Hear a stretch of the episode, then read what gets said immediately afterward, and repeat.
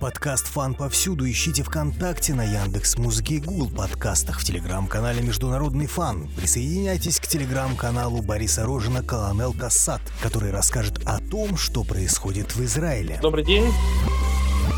В последнее время СМИ сообщают о беспорядках, которые там происходят. С чем они связаны? Беспорядки в Израиле конкретно сейчас связаны с судебной реформой, которую пыталось проводить правительство Нетаньяху. То есть это идея не новая. Эту идею он вынашивал достаточно давно, и, очевидно, он ожидал, что будет серьезное противодействие со стороны части израильского общества, со стороны оппозиционных партий. Но, по всей видимости, он недооценил, насколько сильно сейчас расколото израильское общество, предшествующий политический кризис многолетний, когда Израиль не мог мог сформировать устойчивое правительство. Также показывал, что тяжело сейчас создать некое правительство такого монолитного большинства, которое могло легко продавливать любые решения. То есть и данная история с судебной реформой показывает, что многие возможности Нетаньяху, которые, скажем, у него имелись еще на рубеже нулевых и десятых годах, сейчас отсутствуют. И для него это, безусловно, является серьезным политическим поражением. Давление на него вынудило как минимум временно эту реформу отложить. То есть это явная недооценка возможного сопротивления. Кто бенефициары этой судебной реформы? Очевидно, это коалиция правящих партий, которую возглавляет Нетаньяху. Собственно, Нетаньяху столкнулся с тем, что даже попытки идти на уступки какие-то в отношении протестующих, они натолкнулись на нежелание части правящей коалиции, которая, наоборот, требовала проводить реформу именно в первоначальном виде, без уступок. И вот эти партии, они фактически шантажировали Нетаньяху угрозой выхода из коалиции, что приводило автоматически к распаду этой коалиции и к новым выборам. Нетаньяху, соответственно, снова терял пост премьер-министра. Поэтому он, с одной стороны, был вынужден взаимодействовать с протестующими, оппозицией, с другой стороны, пытался навести порядок среди партий коалиции. Понятное дело, что принятие этого закона в первоначальном виде, оно бы усиливало позиции Нетаньяху, оно ослабляло бы возможности оппозиции по воздействию на судебную систему. Речь, по сути, шла о перераспределении полномочий внутри израильского государства. Израиль в этом случае ощутимо качнулся бы вправо. Собственно, оппозиция и поддерживала поэтому всеми силами протесты против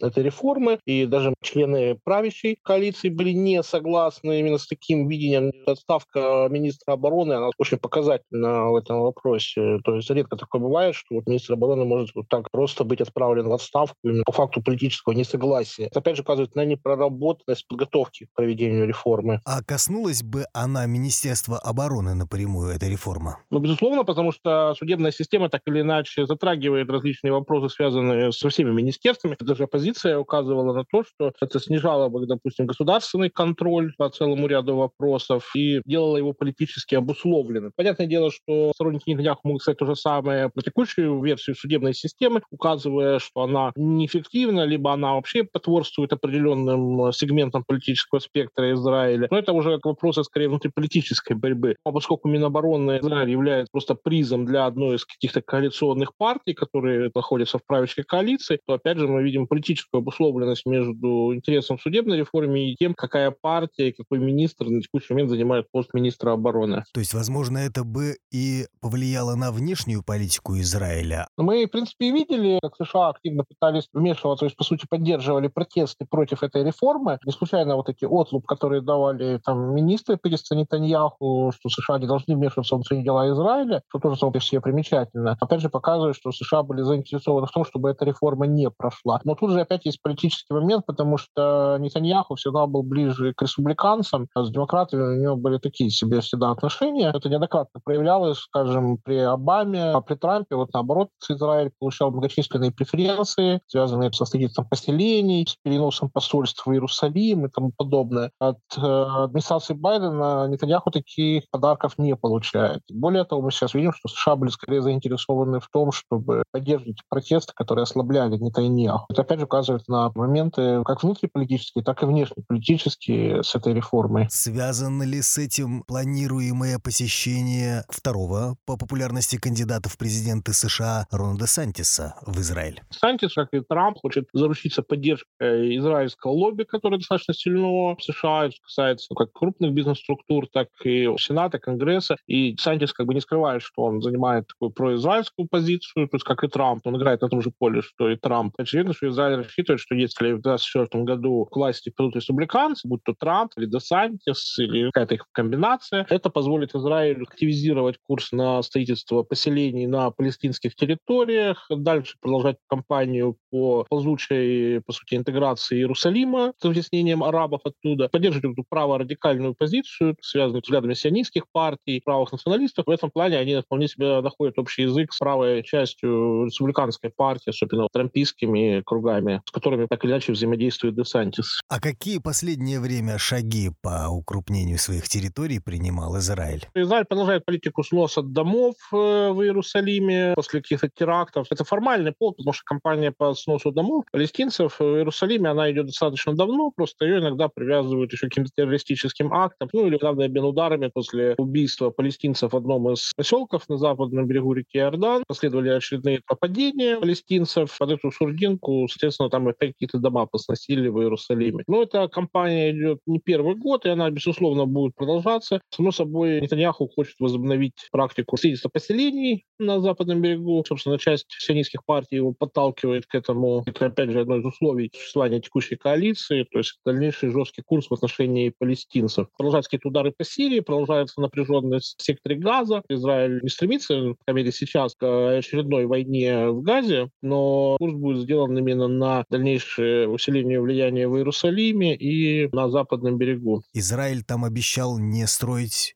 аванпостов недавно. Текущее замедление этого процесса связано в первую очередь с позицией администрации Байдена, которая придерживается более консервативных подходов в этом вопросе, пытается вернуться к старой роли США посредника в арабо-израильском конфликте. Но проблема в том, что, во-первых, палестинцы не очень этому верят, учитывая особенно возросшую роль Хамас, который теперь более тесно связан с Ираном. Это, конечно же, затрудняет какую-либо эффективную роль США в этом вопросе, это раз. А второй момент — внутреннее напряжение между администрации Байдена и правительством Нетаньяху, опять же, связанную с тем, что Нетаньяху воспринимается скорее как человек, ориентированный на трампийские круги, нежели круги с теми воззрениями, которые сейчас заправляют в Вашингтоне. Это, конечно же, сковывает возможности Нетаньяху проведению активных действий, связанных с поселениями и дальнейшими действиями, связанными с Иерусалимом. Опять же, это временно. Нетаньяху при укреплении своих позиций внутри Израиля, очевидно, будет стремиться к возобновлению более активной политики в этом вопросе. А с чем связано усиление Хамас? С одной стороны, с падением влияния традиционной администрации, которая сидит на западном берегу, то есть Махмуд Аббас и компания. Да, они формально представляют Палестину, но в силу того, что за прошедшие годы они мало чего добились с точки зрения защиты прав палестинцев, борьбы за Иерусалим и тому подобное, естественно, радикалы из Хамас, исламского джихада, они, конечно же, переключили на себя значительную часть поддержки обычных рядовых палестинцев. И успешная для Хамас война 2021 года, когда, несмотря на потери, им удалось нанести ощутимый ущерб Израилю, показать, что связи с Ираном, которые выстраивались еще со времен Касема Сулеймани, дают результаты, потому что ракеты иранские, запущенные из Газа, они пролетали большую часть Израиля, поражали цели уже в центральном Израиле, чего обычно не было, как то, что Израиль воевал против Кассамов там, и прочих кустарных ракет, а в случае поставки дронов и более серьезных ракет сразу скрывается уязвимость Израиля. А Иран выстраивает свою концепцию так, что присутствие в Сирии, имея там определенные ракеты, несмотря на удары Израиля, присутствие Ирана укореняется. Иран также активно кооперируется с Хезболлой, которая имеет за собой огромные арсеналы ракет на севере Израиля фактически.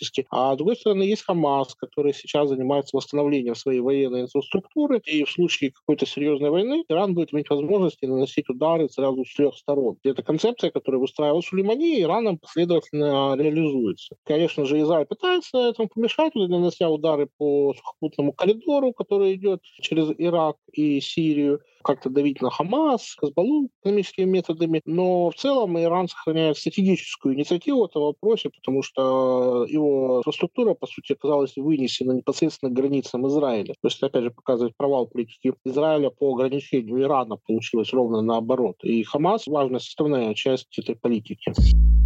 Меняется ли в связи с этим концепция обороны Израиля, которая была обозначена как битва между войнами? Да, то есть Израиль пытался заявлять, что локальные эти удары, что они к чему-то приводят. Ну, если посмотреть э, в макромасштабе, да, то есть вот ситуация, которая была 10 лет назад, и сейчас она многократно стала хуже для Израиля. То есть вот линия попытки использовать курдский фактор, попытки ограничивать иранское влияние, просто к тому, что иранское влияние усилилось. То есть эту борьбу Израиль фактически проиграл, потому что он не смог ограничить влияние Ирана, а Иран свои позиции резко усилил, и сейчас он владеет инициативой в этом вопросе. Понятно, что Израиль, прежде сохраняет мощные вооруженные силы, которые превосходят иранские, то есть они могут вести войну одновременно и с Хазбаллой, и с Хамас, но, опять же, важно учитывать, что в случае серьезной войны Иран даже за счет своих прокси может нанести очень серьезный ущерб Израилю уже. Это является в том числе одной из страховок Ирана на случай более серьезной эскалации. Понятно, что Израиль постоянно занимается обновлением вооружений, прежде делает ставку на союз США, рассчитывая, что США так или иначе будут помогать в случае серьезной войны. Ну и по-прежнему Израиль прежде жесткого курса, то есть он не готов идти на какие-то уступки в палестинском вопросе.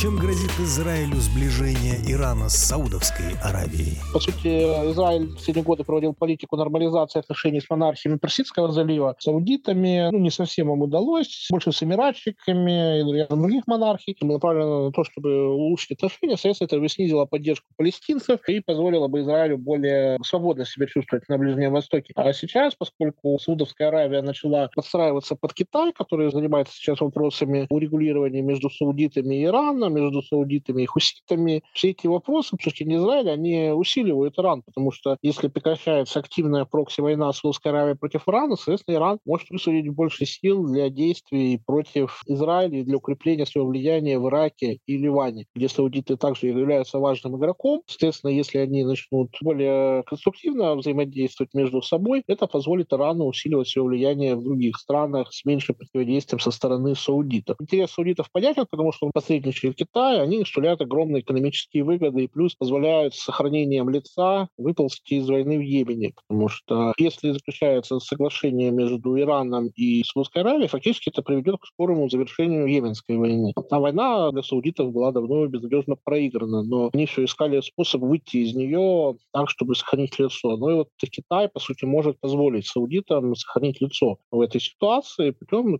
договоренности с Ираном. Ну, Иран, понятное дело, с позиции силы будет стремиться укрепить свои позиции как в Йемене, так и в Ливане и Ираке в первую очередь. Выйдет ли Цахал из Йемена в таком случае? Если война продолжится, возможно, там снизится интенсивность программы подготовки наемников Объединенных Арабских Эмиратов, но вряд ли сразу решится вопрос с островом Сокотра, где в Израиле находится разведывательная база, которую Израиль, конечно же, предпочитает сохранить. А учитывая, что остров фактически оккупирован эмиратчиками, вряд ли они будут ставить условия по выходу военных с Сокотры или же передавать остров под контроль хуситов, то есть такое вряд ли может в ближайшей перспективе представить. Поэтому в ближайшие годы, я думаю, Израиль там сохранит свою военную базу, разведывательную базу, пока будет оставаться неопределенный статус послевоенного урегулирования в Йемене. Как Израиль препятствует расширению влияния КНР на Ближнем Востоке? Главная проблема для Китая — это обычно нестабильность в тех или иных странах, которые включены в инициативу «Один пояс, один путь». Соответственно, когда, допустим, Израиль поддерживает курский сепаратизм в Сирии там, или в Ираке, это создает дополнительные участки нестабильности, которые косвенно влияют на планы китайцев по протаскиванию своих логистических, торговых и транспортных коридоров. Это косвенно затрудняет действия Китая. Но, опять же, учитывая, что большинство стран региона так или иначе заинтересована в китайских инициативах, и большая часть монархии Персидского залива, и Иран, и Ирак, даже Турция, они так или иначе заинтересованы в этих инициативах, поэтому Израиль достаточно ограниченные возможности для того, чтобы препятствовать этому. Более, что китайцы открыто говорят, что, в принципе, они не видят проблем взаимодействовать с тем же Израилем с точки зрения инициативы «Один пояс, один путь». Для них это вопрос не такой принципиальный, то есть если Израиль будет готов в этом участвовать, опять же, это выбор, который китайцы предлагают всем странам региона. Ну, это серьезное отличие, скажем, от стратегии Вашингтона с привилегированными союзниками и всеми остальными. Почему Иран не проводит какой-либо операции, пока у Вашингтона слабая заинтересованность в партнерстве Израиля? Иран не стремится к прямой войне с Вашингтоном или Израилем, как и ранее, он придерживается линии на ведение прокси-войны. Поэтому сейчас, если идет некоторая заморозка прокси-войны с Саудовской Аравией, соответственно, позволяет усиливать давление на США в Ираке и Сирии. Мы видели недавно очередную серию нападений на американскую инфраструктуру в оккупированных районах Северной Сирии и в Аттанфе. Также мы видели нападения на логистические конвои в Ираке. Безусловно, вся эта линия будет продолжаться. Но касательно самого Израиля, там как бы ставка делается на усиление военной инфраструктуры Ирана в Сирии. Это раз. Второй это поддержка Палестины, первый сектора Газа, то есть где Хамас, исламский джихад постепенно устанавливает свой военный потенциал, то есть это ракеты, которые заводятся туда через эти страны, это создание там кустарных производств, ракеты, дронов, плюс до вооружения Хазбаллы, потому что Хазбалла является главным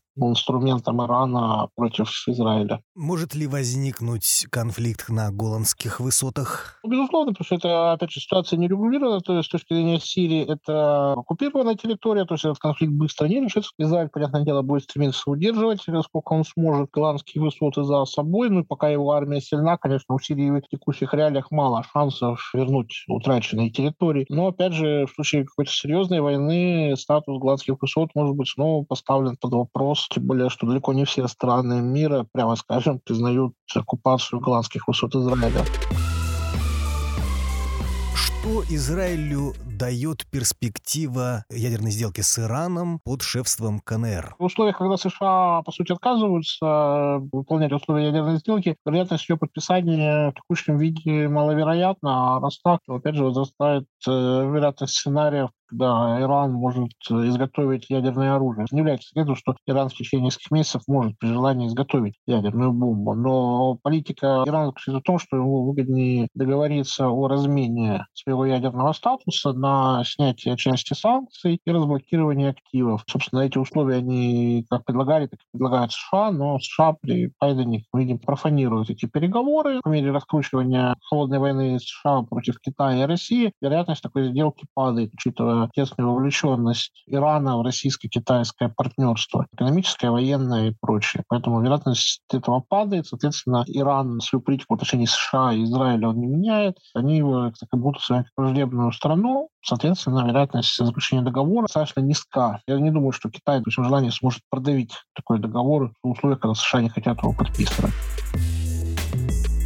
Как на это партнерство Ирана и России смотрит Израиль? Ну, опять же, мы видим, что есть взаимосвязь между темой Израиля и Украина и Россия и Иран. Потому что очевидно, что если Израиль будет более активно увлекаться войну на Украине, это приведет просто к тому, что Иран получит более современные технологии, в том числе ракетные и ПВОшные. Потому что для Израиля наиболее неприятная ситуация была бы, если бы, скажем, Иран получил современные комплексы ПВО, способные бороться с самолетами пятого поколения, поколения и бороться с современными ракетами. 400 Иран до сих пор не поставляли. Опять же, Россия без проблем, конечно, может поставить Ирану какие-то ракетные технологии, которые могут позволить в относительно недалекой перспективе развить ракетно-ядерную программу. Естественно, для России это разные козырь, которые, собственно, используются для сдерживания Израиля. Израиль понимает, ну, суть некие негласные договоренности, Израиль ограничивает свою роль на Украине, а Россия, в свою очередь, ограничивает некоторые параметры партнерства с Ираном. Но это же касается и ситуации в Сирии, где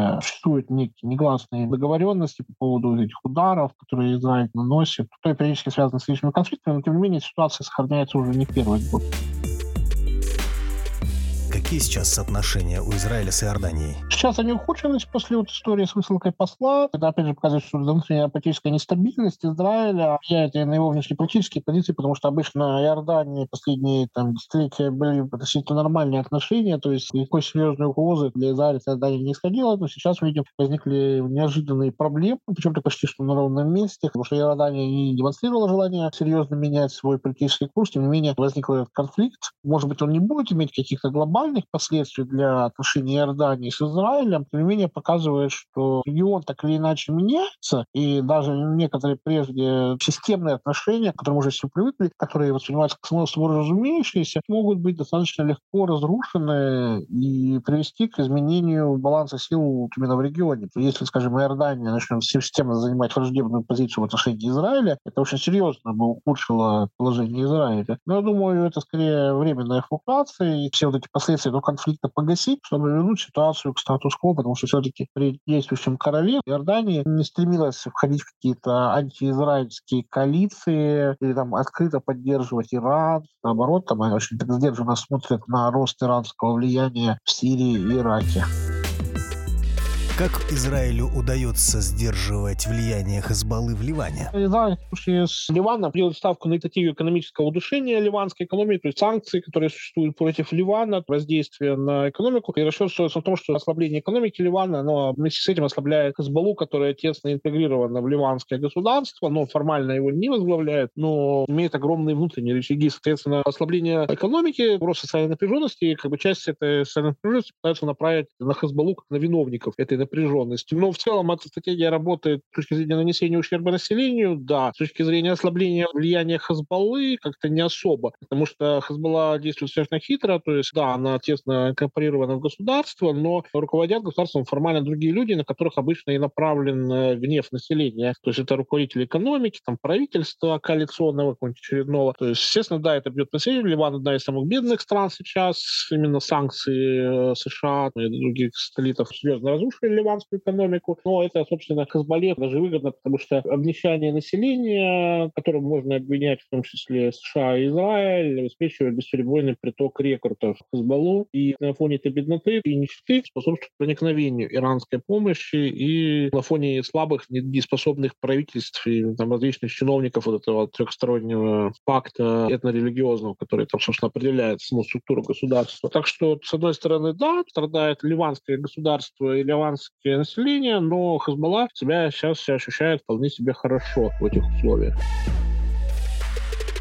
Как израильская экономика реагирует на внешние потрясения и перспективу ослабление доллара? Экономика в стране Израиля, она все-таки ориентирована на Запад, и, опять же, ставки делаются, допустим, на развитие продажи газа, из месторождений в Средиземном море, экспорт хай-тека, экспорт вооружений в страны Запада. Соответственно, серьезного пересмотра пока не ожидается. То есть никакой переход на юань или присоединение Израиля к стратегии дедоларизации пока говорить не приходится. Израиль слишком тесно встроена в Запад страна, чтобы она могла совершать такие повороты на 180 градусов, что, скажем, делает та же Судовская Аравия, и других стран, которые уходят от Вашингтона-центричной картины мира. Израиль по целому ряду причин этого сделать не может. Естественно, экономическая ситуация на Западе сейчас ухудшается. Это также влияет на израильскую экономику, темпы роста ее, прямо скажем, замедлились. Пока уровень жизни все равно существенно выше, чем, скажем, условно говоря, в соседних Египте, Сирии там, или Ливане. Поэтому на фоне остальных дат Израиль будет придерживаться сохранения текущей текущего статус-кво и прежнего курса, который существовал последние десятилетия.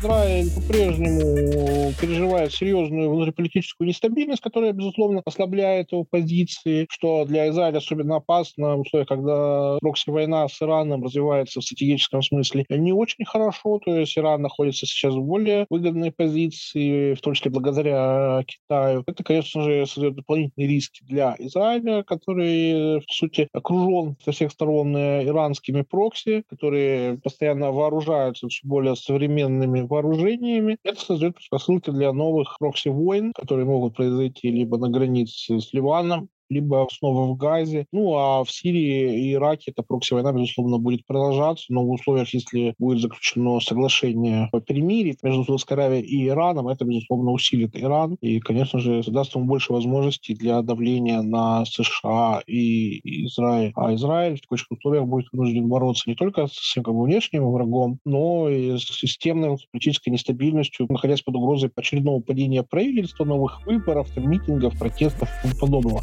достаточно опасную комбинацию для Израиля. Вы слушали подкаст «Фан повсюду». Ищите нас ВКонтакте, на Яндекс Музыке, Google подкастах. Подписывайтесь на телеграм-канал «Международный фан». Подписывайтесь на телеграм-канал «Колонел Кассат», автор которого военный эксперт Борис Рожин рассказал о ситуации в Израиле. До свидания.